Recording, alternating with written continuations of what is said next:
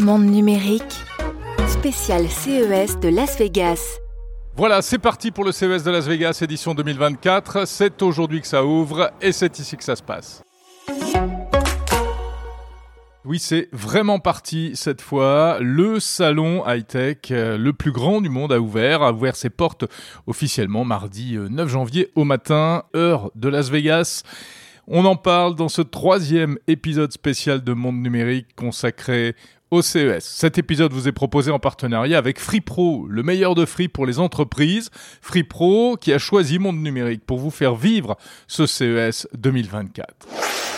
Alors, on a carrément retrouvé l'ambiance des grandes années, il faut le dire, l'ambiance des années euh, pré-Covid, hein, parce qu'il y avait eu un peu des passages à vide au CES de Las Vegas. Euh, on se souvient de ces stands complètement désertés par certaines euh, grandes entreprises, et puis le nombre de visiteurs aussi avait énormément baissé les euh, visiteurs asiatiques notamment avaient euh, totalement euh, laissé tomber le, CES. Hein. C'était toute cette période assez extraordinaire. Mais le CES n'avait pas, n'a jamais été annulé hein, malgré tout. Il y a toujours eu toutes ces, toutes les éditions. Pour cette première journée, je me suis donc rendu au Venetian Expo. C'est l'un des lieux où où se déroule le CES, et notamment un espace baptisé Eureka Park, euh, qui héberge toutes les startups, enfin la plupart des euh, startups, les fameuses petites startups qui viennent du monde entier pour présenter toutes leurs innovations. Hein. C'est un peu le, Disneyland des startups. Alors il y a tous les pays qui sont représentés euh, et cette année, donc je le disais, retour en force des, asiatiques, notamment avec euh, des dizaines de mètres carrés occupés par des stands coréens, chinois, japonais, des très beaux stands. Souvent, enfin il y a des grands, il y a des tout petits. Euh, bon, évidemment, il y a aussi beaucoup de, il y a des Américains, mais il y a des, des Européens aussi, des Suisses. les Suisses toujours présents en force. Hein au CES, euh, un peu comme les Français d'ailleurs, ils se regroupent tous ensemble. Euh, sous la bannière Swiss Tech. L'Italie également euh, était là. Enfin bref, on n'était pas déçus du voyage. Et puis eh ben, il y avait les Français, bien évidemment, avec la fameuse French Tech. La French Tech, toujours extrêmement visible dès l'entrée du salon Eureka Park, car c'est une particularité, une, astuce qui a été initiée il y a déjà plusieurs années et qui est plutôt assez intéressante, c'est-à-dire que euh, l'organisme Business France eh bien, euh, mobilise et, réquisitionne, si on peut dire, une grande partie du, euh, de cet espace et, concentre toutes les startups avec euh, énormément d'affichage. Donc c'est vraiment presque ce qu'on voit le, le, plus en rentrant dans le dans le Park. 135 startups françaises sous la bannière French Tech euh, cette année environ. c'est un peu moins malgré tout que l'an que l'an dernier. On en comptait 200. Alors pourquoi? Bah pour différentes raisons. Parce que déjà ça reste cher le CES, donc il faut un peu il faut être sélectif. ce qui est pas plus mal d'ailleurs, parce qu'on avait vu certains, certaines époques que ça partait un peu dans tous les sens. Euh, il y avait des exposants qui clairement n'avaient rien à faire ici, hein. mais comme c'est un, une formidable vitrine, eh bien, euh, dès qu'il y avait une entreprise qui voulait, qui, qui, était plutôt euh, dans les petits papiers des, responsables locaux dans les régions, etc., eh bien, hop, on les emmenait au CES. Mais on était quand même assez loin de la thématique de la technologie, de l'électronique en public, etc., etc. Alors malgré tout ça, eh bien la France reste une des délégations les, les mieux représentées au CES de Las Vegas, euh, avec toujours, je le disais, cet effet de masse. Et puis, euh, il faut bien le dire, et c'est pas du chauvinisme, des, innovations euh, qui sont assez sympas. C'est-à-dire que quand on se promène dans les allées des stands coréens, bon, alors ça a l'air très impressionnant, mais c'est assez austère. Hein, c'est surtout des, des petits microprocesseurs pour des applications très industrielles, etc. du côté des Français, il y a des choses beaucoup plus, enfin, attractives, on va dire. Euh, encore une fois, à une époque, c'était trop attractif, ça partait dans tous les sens. Euh, on se souvient de la patate connectée, même si ça c'était un gag en fait. Euh, mais il y avait des tas de choses, il y avait des diffuseurs de parfums. Et c'était même un peu énervant. Enfin bon. et puis toujours cette particularité française qui est aussi que les startups sont regroupées sous les bannières régionales. Bon, ça c'est un peu étrange. Vous êtes à Las Vegas, à 8000 km de Paris, et puis vous voyez la région Franche-Comté, la région euh, Île-de-France, euh, la région Rhône-Alpes, etc., etc. Pourquoi? Parce qu'en fait, eh bien, ce sont les délégations euh, régionales avec les, les collectivités locales qui organise tout cela et euh, forcément chacun veut défendre sa visibilité. C'est pas très logique parce que d'un point de vue euh, d'un point de vue technologique, il vaudrait mieux que toutes ces entreprises soient regroupées par euh, thématiques. Euh, hein, on pourrait mettre l'intelligence artificielle, les solutions liées à la santé, etc., etc. c'est ce que nous, notamment journalistes tech, on, réclame depuis de longues années, enfin qu'on conseille modestement, mais bon, pour des raisons notamment politiques, eh bien, c'est c'est pas ce qui se fait. Bon, enfin, peu importe, puisque à l'arrivée, le résultat malgré tout reste vraiment intéressant avec une très belle visibilité française. Donc, du côté des tendances, bien, on va retrouver énormément d'applications dans le domaine de la santé. Il y a deux jours, je vous parlais de WeThings, incontournable, et puis il y en a d'autres. Euh, tout à l'heure, vous allez entendre aussi une startup qui s'appelle SquareMind, qui a mis au point un robot pour euh, analyser la, peau, hein, comme un dermatologue, pour détecter euh, les grains de beauté qui peuvent poser problème. Autre thématique, le sport, enfin non pas l'e-sport, mais le, le sport tech à l'approche des Jeux Olympiques. La mobilité aussi, pas mal de trucs dans la mobilité. Tout à l'heure, je vous ferai écouter euh, des jeunes qui ont mis au point des skis électriques. Alors, ça ressemble plus à des rollers, mais bon, euh, ils appellent ça des skis électriques. Et puis, et puis, euh, très intéressant, et ça, c'est c'est ce qui valorise quand même beaucoup toutes ces innovations, c'est ce qu'on appelle les deep tech, c'est-à-dire dans tous les domaines des innovations euh, de rupture qui viennent de la science, qui viennent de, de la recherche, qui sont souvent l'aboutissement euh, de longues années de recherche avec des équipes de chercheurs. On n'est pas sur, euh, bon, on va dire, trois étudiants en école de commerce qui se sont mis d'accord pour essayer d'inventer un objet connecté, hein, sans vouloir être méchant avec personne. On est sur des choses quand même beaucoup plus sérieuses. Tout à l'heure, tiens, je vous ferai écouter notamment la société Silmac qui a mis au point un moteur au silicium. Vous en saurez plus dans un instant. Alors évidemment, c'est un peu tech, hein, tout ça. Euh, ce qu'on remarque aussi, c'est que, euh, eh bien, on attendait beaucoup d'intelligence artificielle et euh, bah, il n'y en a pas tant que ça, visiblement, à l'Oreca Park. En face, ça ne saute pas aux yeux, comme je me souviens de l'époque où du métaverse où il y avait des, du métavers partout, tout était bariolé aux couleurs du métaverse. Là, l'IA, bon, est évidemment présent, mais dans ce, dans cette partie-là du salon euh, n'est pas, euh, ce n'est pas si écrasant finalement. Euh, à mon avis, ça va être un peu différent du côté du Convention Center où il y a d'autres exposants et ça, je vous en parlerai demain. Bon, ça c'est pour la French Tech. il y a la bannière French Tech, mais il y a aussi d'autres entreprises françaises, mais qui ne sont pas sous la bannière French Tech et qui proposent des choses intéressantes. J'ai remarqué par exemple un super petit robot masseur, masseur comme masseur kinésithérapeute. Enfin, en l'occurrence, non, pas kinésithérapeute parce que ce n'est pas un, dispositif médical. Ils n'ont pas encore le droit de le vendre à des masseurs kinésithérapeutes, mais c'est un bras robotique qui vous fait des massages en fait. Hein. On connaît les fauteuils massants, euh, gros succès d'ailleurs traditionnel depuis toujours à, Las Vegas. Euh, les Américains, les Asiatiques adorent ça. C'est un peu moins répandu en France, mais là, c'est pas un fauteuil, c'est un bras qui vient vous faire des massages dans le dos, euh, des massages relaxants. C'est une start-up lyonnaise qui s'appelle Capsix qui fait ça. J'ai trouvé ça plutôt sympa. Alors peut-être parce qu'au moment où je suis allé sur le stand, j'avais mal au dos, euh, mais pour autant, j'ai pas essayé euh, ce bras robotique. Il y avait quelqu'un qui avait l'air lui de, de, se régaler. Autre innovation lyonnaise aussi. Alors c'est un hasard, mais et puis c'est dans un tout autre domaine. Je vous en parle comme ça brièvement.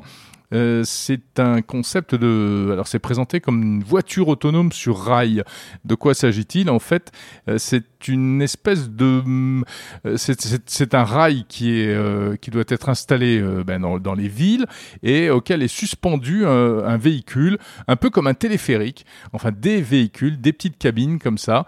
Et c'est entre le transport en commun et le transport particulier parce que l'idée, c'est que l'on peut, avec une appli, réserver un véhicule ou réserver une place simplement dans un de ces véhicules qui peuvent transporter 7 personnes et qui euh, peuvent rouler et qui peuvent circuler à la vitesse de 130 km heure sans occuper de surface au sol.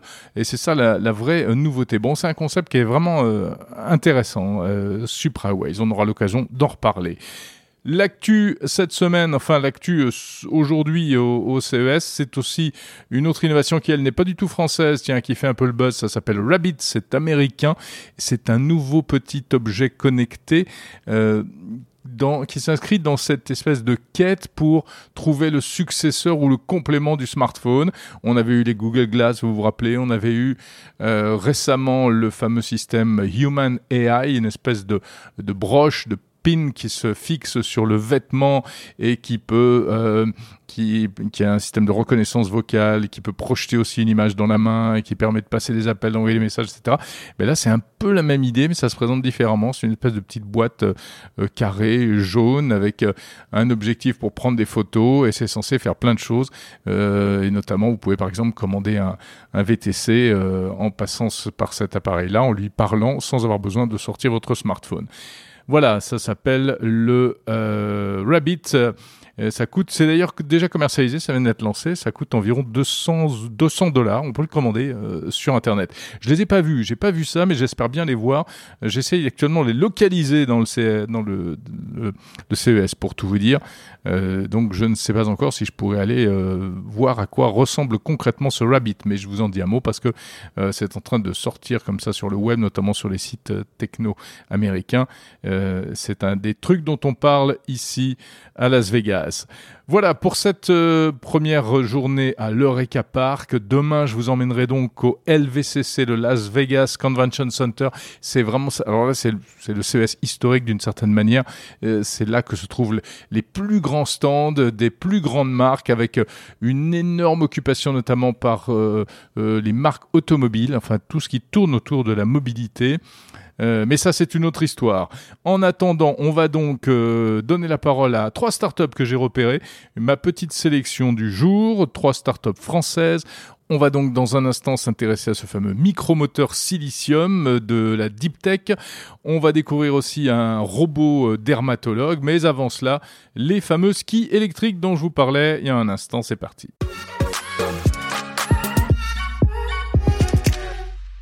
Alors on connaît les trottinettes, on connaît les vélos électriques. Il y aura peut-être demain en plus les skis électriques. Bonjour, Joseph Dairel de la société SK.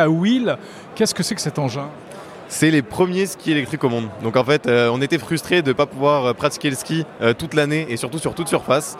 Donc on s'est dit qu'on allait créer un produit qui allait nous permettre d'avoir les mêmes sensations. Et en plus de ça, qu'on allait pouvoir utiliser aussi bien sur la plage, sur les sentiers de montagne, sur les graviers, sur la pelouse. Donc c'était vraiment l'idée, pouvoir retrouver les sensations du ski et pouvoir l'utiliser partout et tout le temps. Alors vous dites ski, et, moi je compare ça à la trottinette et au vélo parce que ça ressemble plutôt à des, gros patins à roulettes. Hein. Exactement, on a l'habitude, tout le monde nous dit ça. Il faut savoir qu'en fait ça ne s'utilise pas du tout de la même manière. Donc en fait on n'a pas du tout besoin de patiner, pas du tout besoin de lever le pied. En fait c'est vraiment euh, full électrique, on a un moteur dans chaque roue et c'est en fait ça qui va nous permettre de vraiment nous déplacer comme du ski. Donc l'accélération et le freinage va se passer sur la manette et ensuite vraiment pour retrouver les sensations du ski il va falloir se curver exactement comme faire de la godille au ski. C'est facile à appréhender ou il faut un apprentissage particulier Alors si on compare ça justement avec euh, les gyroroues ou les one wheel qu'on peut voir euh, déjà dans les rues, ça va être beaucoup plus simple. Il n'y a pas de système gyroscopique, donc ça vraiment ça nous permet en fait pour un skieur de le prendre en main en moins de 5 minutes. Quelqu'un qui a jamais fait de ski de sa vie, pour qu'il soit vraiment à l'aise et qu'il puisse l'utiliser en ville, il faudra à peu près 30 minutes. Ça peut s'utiliser en ville, mais également euh, en forêt, etc. Exactement, c'était l'idée. Donc au tout début, c'était vraiment d'avoir un produit euh, sensationnel qu'on puisse utiliser aussi euh, vraiment, euh, comme vous l'avez dit, en forêt ou vraiment sur la plage. Et après, ce qu'on s'était dit, c'est qu'on voulait aussi l'adapter à la ville. Donc pour ça, il fallait aussi qu'il soit pratique et ergonomique. Donc on a déposé un deuxième brevet, justement sur une poignée multifonction, donc qui nous sert à accélérer, freiner. Et lorsqu'on n'utilise pas le produit, je pense qu'il va faire la démonstration tout de suite. Hop, on a une poignée télescopique, ce qui nous permet en fait de le transporter comme une petite valise et de jamais avoir besoin de le porter. Combien ça pèse? Alors ça pèse 12,5 kg, donc à peu près 6 kg par pied. Et en fait, ce qui est vachement amusant, c'est que si jamais on part au ski, bah, la chaussure de ski plus un ski, c'est 6 kg. Et l'autonomie? On est à 30 km d'autonomie à 25 km/h. C'est largement assez pour une utilisation urbaine, mais si jamais vous voulez vraiment aller vous amuser, on a créé nos propres batteries clipsables, ce qui fait que vous pouvez les changer très rapidement. Elles font seulement 1,2 kg, donc vous pouvez en mettre deux dans le sac à dos et aller faire jusqu'à 60 km. Vous trouvez qu'il n'y a pas assez d'engins de folie actuellement dans les villes? Déjà, ça va rajouter encore euh, euh, des... Est-ce que ça risque pas de rajouter encore des gens qui font n'importe quoi? Euh, dans l'idée, si, c'est pour ça que nous, dans tous les cas, quand on le vend, il est bridé à 25 km/h. Mais nous, on voulait vraiment remettre aussi du fun dans les déplacements du quotidien. On voit qu'il y a le vélo, la trottinette, mais ça reste vraiment des engins utilitaires. On va aller d'un point A à un point B. Nous, grâce à notre produit, on va être content le matin d'aller au travail parce que du coup, on va s'amuser sur le chemin. Donc, c'est aussi pour que les gens sourient beaucoup plus pour donner un peu de joie euh, dans un monde où on fait que travailler. Vous en êtes tout du développement et combien ça coûte? Bah, j'ai, euh, franchement, je suis très heureux de le dire. On vient de lancer notre financement participatif il y a deux jours euh, sur Indiegogo. Donc, euh, le prix pour les retailers sera 2400 euros TTC. Et là, on fait une très bonne réduction pour le lancement. Donc, vous pouvez l'acheter à 1600 euros. Mais est-ce que j'ai le droit de rouler avec ça euh, en ville ou, ou même ailleurs? Alors nous du coup pour l'instant on a respecté toutes les normes DPM donc le produit sera à la vente bridé à 25 km/h, feu avant, feu arrière, catadriope sur les côtés pour se faire voir la nuit et également l'avertisseur sonore. Donc théoriquement on va rentrer dans la même classe que les EDPM au même titre que les trottinettes électriques. Donc lorsqu'il y a une euh, piste cyclable on utilise la piste cyclable et quand il n'y a pas de piste cyclable on a le droit de rouler sur la route avec. Merci beaucoup Joseph Dairel de SK Wheel. C'est ça et alors petite anecdote on dit squill. Squill C'est ça. Bah oui, pourquoi je dis squ- pourquoi je dis... Qui disent SK-Wheel c'est... il n'y a pas de souci. Faut changer de nom, c'est pas grave. hein. Sûrement ce serait mieux. ok, merci. Merci à vous, bonne journée. Alors là, on est devant euh, une drôle de machine. C'est un robot avec euh, un seul bras, au bout duquel euh, il y a quelque chose qui ressemble à une, une sorte de capteur carré avec des lumières. Et c'est un appareil pour détecter et analyser euh, les grains de beauté et les taches sur la peau potentiellement suspects. Ali Kachlouf, société Square Mind. Expliquez-nous ça. Oui, bonjour. Alors, je suis Ali, le cofondateur et CEO de SquareMind. Donc, ce que vous voyez là, c'est une solution de rupture, une première mondiale d'imagerie et d'IA, dont l'objectif, c'est de numériser l'intégralité de la peau en quelques minutes de façon automatisée à très haute résolution. Et donc, on a ensuite une, une intelligence artificielle qui permet de mettre en évidence les changements entre deux visites. Quels sont les grains de beauté qui sont nouveaux, ceux qui ont changé. Donc, c'est un appareil qui sera sur le marché d'ici la fin de l'année en France et en Europe. Et donc la façon dont ça fonctionne, c'est que vous mettez en tant que patient devant le dispositif, vous suivez les instructions sur l'écran et le bras robot navigue autour de vous, autour de votre peau à courte distance, pour prendre des séries de clichés. Et on reconstruit en temps réel des Google Maps de la peau, très haute résolution, qui vont pouvoir être analysés, examinés par le médecin euh, pour porter un diagnostic. Et donc c'est une vraie révolution dans le domaine dermatologique. Est-ce que cet appareil peut détecter des grains de beauté euh, suspicieux? Alors, dans la première génération de ce produit, ce que vous allez avoir, c'est une numérisation complète du corps jusqu'à un niveau de définition dit dermoscopique, c'est l'équivalent de la loupe du médecin. Et vous aurez une première intelligence artificielle qui met en évidence les changements entre deux visites. C'est la première étape avant d'aller vers une IA plus diagnostique, si je puis dire, qui pourra aider le médecin dans son euh, examen médical, dans le cadre du dépistage par exemple. Donc vous êtes plus sur euh, de la surveillance de l'historique de la peau d'un patient. Exactement, on est dans euh, rendre l'examen beaucoup plus accessible. Imaginez, on peut numériser euh, des patients dans des zones justement qui sont dépourvues de médecins. Aujourd'hui, c'est un vrai problème, en particulier en France, hein, une démographie médicale, médicale qui est en chute, chute libre. Donc on peut tout à fait envisager de numériser des patients, des médecins qui peuvent revoir euh, des scans et bénéficier de cette IA entre, de détection de changement entre deux visites. Exact. Ça n'existait pas ce type d'appareil? Ça n'existait pas. Euh, il a fallu, c'est 4 ans de R&D euh, avec beaucoup d'innovation, beaucoup de brevets. Et donc, la vraie unicité de ce qu'on fait, c'est d'avoir résolu un problème fondamental d'imagerie en dermato, qui est de numériser le corps dans son intégralité, avec encore une fois le niveau de définition dit dermoscopique, qui est la loupe du dermatologue. Et aujourd'hui, on n'a pas ça. On a soit la loupe manuelle, soit des appareils qui vous permettent de numériser le corps, mais avec des images dites macroscopiques, donc assez peu utiles cliniquement. Voilà. C'est la première mondiale qu'on dévoile ici. On sait que ça prend du temps en plus euh, dans le cabinet d'un médecin hein, pour l'examen du corps entier, euh, jusque euh, sous les cheveux, etc. Euh, mais la question qu'on va vous poser, qu'on vous pose inévitablement, est-ce qu'à terme, c'est quelque chose qui pourrait faire le boulot à la place du médecin justement? Alors ça va augmenter le médecin, ça ne remplacera pas le corps médical, il faut un médecin pour porter une décision. Mais c'est effectivement, vous soulevez un point qui est important, c'est l'optimisation du temps médical. On sait bien que c'est la ressource, l'une des ressources les plus précieuses de- des médecins. Et donc effectivement d'être capable en si peu de temps de construire une mémoire de la peau automatisée, bah, c'est une vraie révolution parce que je pense que la plupart d'entre nous sont déjà allés chez un dermatologue et malheureusement ils ont assez peu de temps pour créer une documentation fidèle, euh, complète, exhaustive de la peau.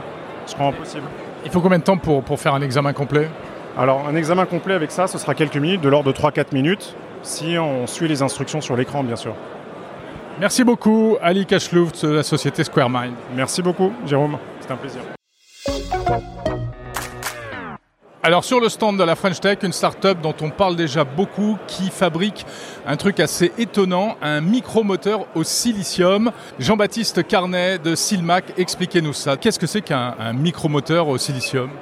C'est euh, une nouvelle capacité, une nouvelle brique technologique qu'on propose aux innovateurs, aux designers, aux ingénieurs de euh, mouvoir euh, une pièce, donc créer une fonctionnalité mécanique dans un environnement électronique. C'est l'illustration que vous pouvez voir derrière moi, c'est une carte électronique sur laquelle on a inséré nos micromoteurs qui se, qui se présentent euh, dans la même configuration que les microprocesseurs, les pièces en silicium classiques qu'on connaît, euh, les composants euh, qu'on a dans les smartphones, les voitures, etc. Et nous, avec notre technologie, on vient créer une fonction mécanique. Donc soit on peut par exemple euh, mouvoir des aiguilles. C'est le cas avec la montre qu'on a dévoilée il y a quelques mois, The Time Changer, qui est le premier objet, la première montre équipée de notre technologie. Donc on est très fiers de, de ce dévoilement. Et puis euh, l'objectif du CES pour nous, c'est de proposer la technologie au secteur de l'électronique, du médical, des industriels qui peuvent avoir besoin de, créer un mouvement dans un environnement comme ça restreint, électronique. Euh, donc on peut penser au corps humain, on peut penser à des smartphones peut-être, des montres. Il y a, plein d'applications comme ça qu'on souhaite euh, couvrir avec notre technologie. On est vraiment dans ce qu'on appelle de la deep tech. Oui, tout à fait. On a eu un parcours de, développement qui a, été, euh, qui a été très long, qui a pris presque 20 ans. Donc piloté euh, à Besançon. Donc la technologie est designée là-bas, fabriquée là-bas. Les montres sont assemblées euh, là-bas, chez nous, dans nos locaux. Donc on est, on est très fiers de ce parcours-là et euh, du caractère unique de, de ce qu'on développe qui nous a permis pour l'édition 2024 d'avoir le prix Best of Innovation. Donc la reconnaissance à l'échelle mondiale au niveau du salon du caractère euh, unique de, de ce qu'on développe, de ce qu'on fait et c'est vraiment une belle reconnaissance pour nous. Ce type de, de, de produit, de composants, n'existait pas auparavant. C'est vraiment quelque chose qui vient changer la donne. Oui, c'est euh, euh, ce que les Américains vont appeler un game changer. C'est-à-dire qu'effectivement, c'est vraiment une nouvelle brique technologique qu'on propose, euh, qui est le pur produit du fruit de, des nombreuses années de développement qu'on a mises en œuvre, de, des dizaines et des dizaines de brevets qu'on a développés au- autour de la pièce. Et effectivement, c'est unique. Personne d'autre ne, ne fait ce qu'on fait. Et c'est pour ça que des grands groupes euh, viennent nous voir régulièrement et s'intéressent à nous. Et c'est ce qu'on souhaite euh, adresser avec le CES. Alors là, vous, vous avez donc passé un partenariat pour euh, produire une montre. Euh, à quoi ça pourrait servir d'autre en fait? Alors, il y a plein d'applications qu'on peut imaginer et plein d'applications qu'on ne peut pas imaginer.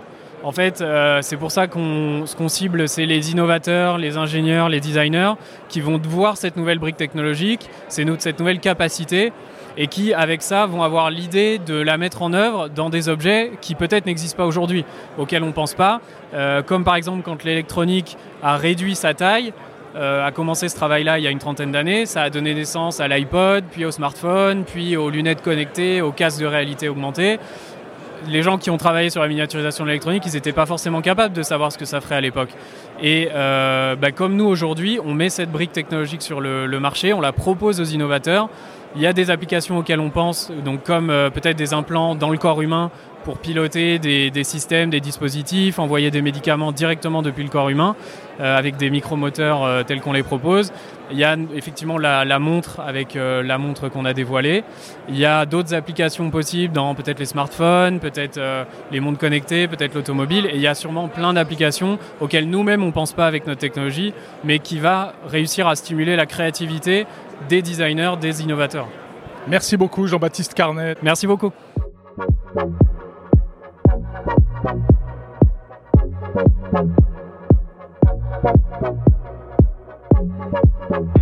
Voilà pour ce troisième épisode de Monde Numérique spécial CES de Las Vegas, en partenariat avec Free Pro, le meilleur de Free pour les entreprises. Je vous retrouve demain pour un nouvel épisode et on sera donc au euh, Convention Center. C'est un autre espace euh, consacré aux innovations euh, dans le cadre du CES 2024. Euh, C'est le grand, grand espace où l'on retrouve tous les plus grands exposants et les plus grands stands. Un épisode à écouter absolument. Pas encore exactement ce que j'y verrai. Enfin, j'ai une petite idée quand même et j'ai déjà, euh, pour tout vous dire, pas mal de rendez-vous. Donc, euh, compte rendu et interview demain, toujours sur Monde Numérique. Abonnez-vous au podcast, abonnez-vous aussi à la newsletter en allant sur mondenumérique.info. Et puis, euh, pour voir en image tout ce dont je viens de vous parler, eh bien rendez-vous sur les réseaux sociaux. Vous trouverez des petites vidéos postées au fil de l'eau et un compte rendu quotidien de ce CES 2024 de Las Vegas très vite. Salut.